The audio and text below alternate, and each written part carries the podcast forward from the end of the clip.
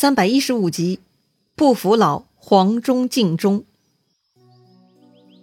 上一回咱们说到，孙桓与朱然出门抵挡蜀军，孙桓呢是屡战屡败，折掉了左膀右臂的李毅、谢金，皮将谭雄，最后退到了北夷陵城，还被吴班大军给包围了。而朱然呢，他更莫名，他都没有亲自出战哈，一直蹲在水寨中。他的副将崔宇被半途埋伏的张苞给抓获。被送到秭归，杀头示众，振奋了蜀军军心。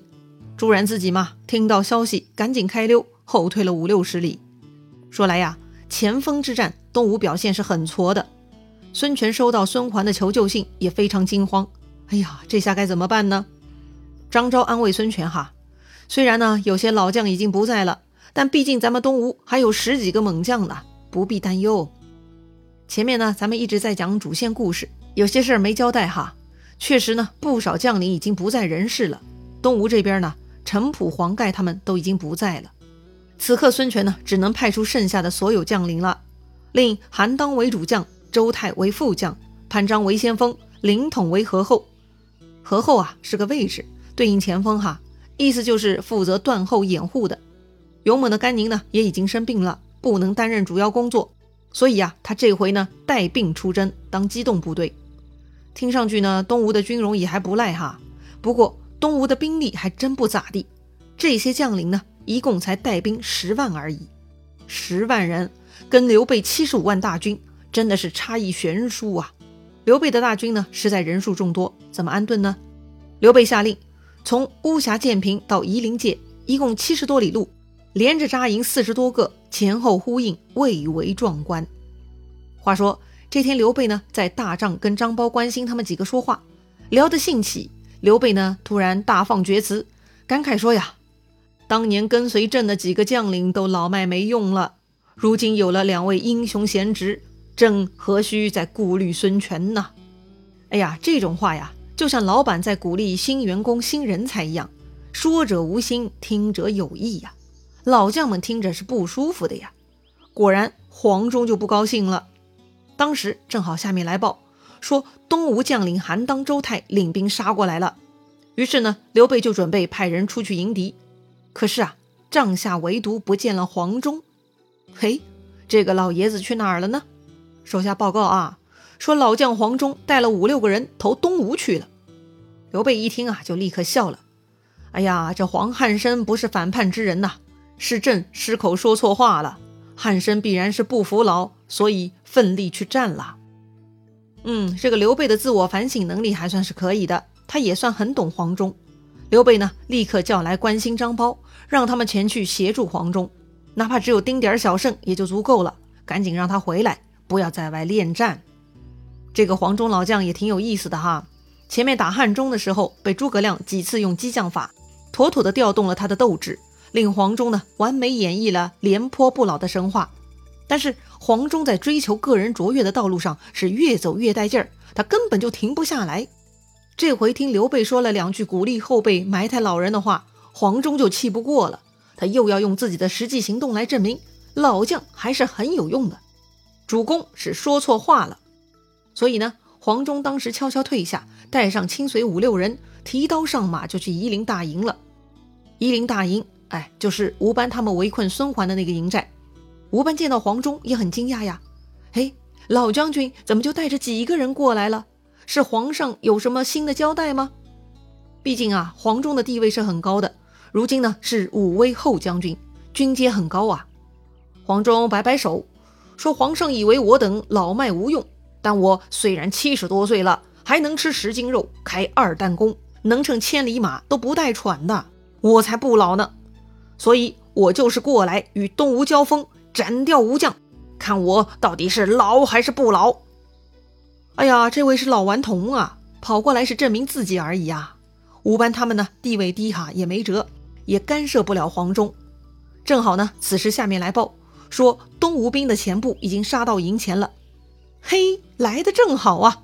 于是黄忠呢，愤然而起，立刻出帐上马。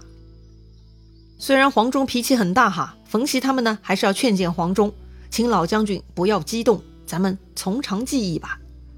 此刻呢，黄忠心态已经不太好了哈，所以呢，他根本就听不进去，他直接纵马而去。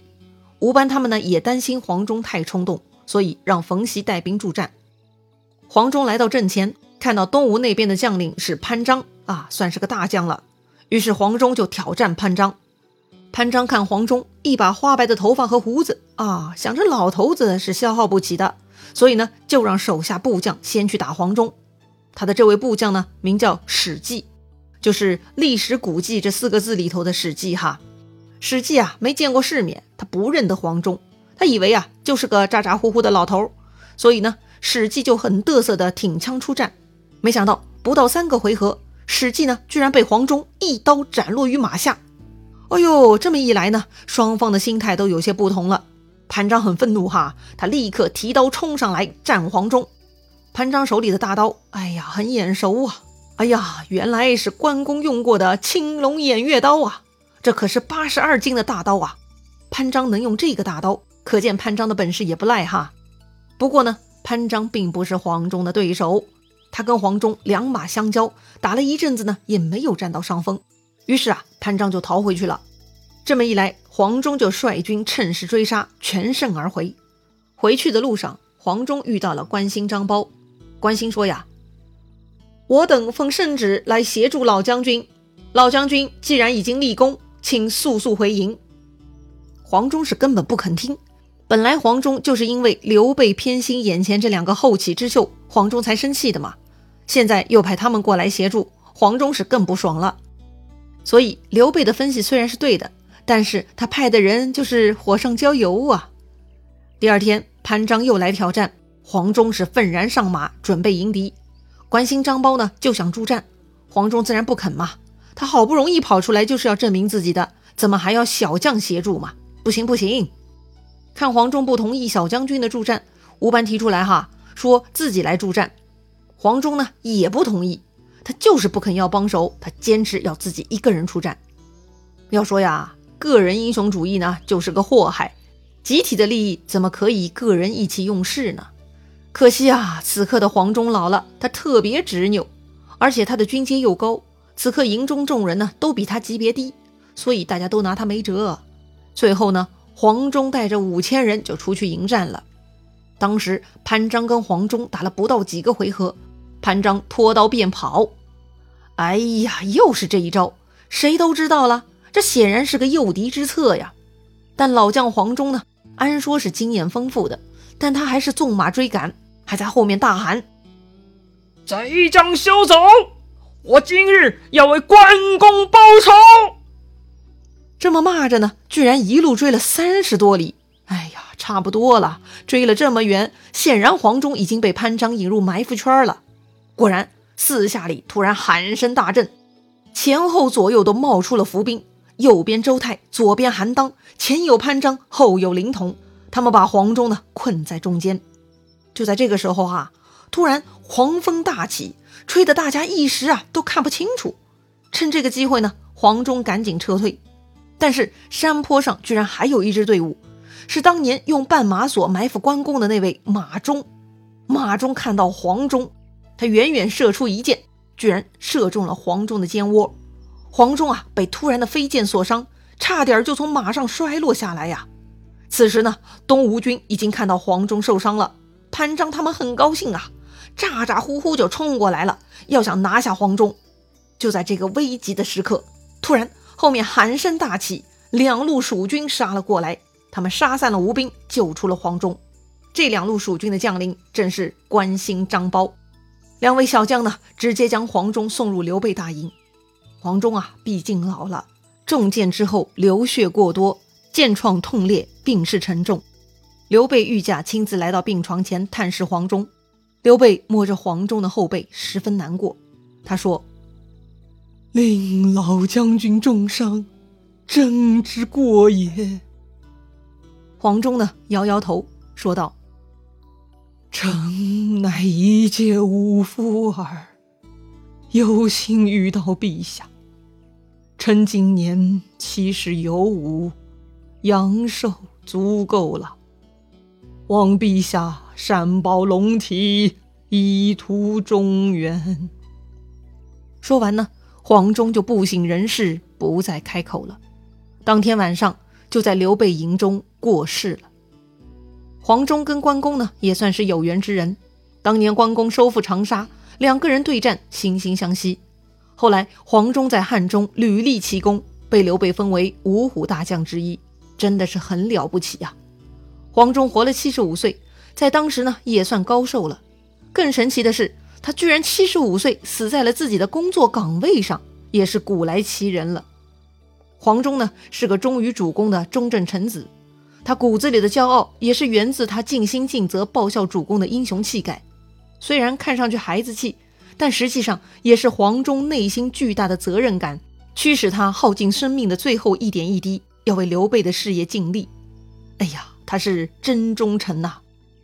刘备见黄忠断气。再度陷入哀伤，立刻派人准备棺椁，将黄忠遗体送回成都，好生厚葬。黄忠之死又刺激到了刘备，刘备叹息呀：“五虎大将一亡三人，镇上不能复仇，深可痛哉。”什么意思呢？五虎大将已经过世三个人了，关公、张飞、黄忠都走了，都跟东吴有关。所以呢，这就让刘备更对东吴深恶痛绝。如果还不能报仇，刘备该多么痛苦啊！于是，刘备带上御林军来到萧亭。萧亭呢，在如今的湖北省宜昌市东南地区，濒临长江，是长江出三峡后的第一块冲积平原。哈，刘备呢，在那里大会诸将，再度分兵，共分成八路，水陆挺进。水路的总帅为黄权，陆路呢由刘备亲自统帅。这个时候是张武二年二月中旬，也就是公元二二二年的春季了。刘备呢，从建立张武王朝也就干了这一个项目哈，攻打东吴，为弟弟们报仇雪恨。从项目筹备到项目进展，非常劳神劳力。如今黄忠呢，也在战争中殒命，真的是雪上加霜。那么刘备能否控制好心态，拿下这个看似胜率很高的对战呢？具体细节呀，下一回咱们。接着聊。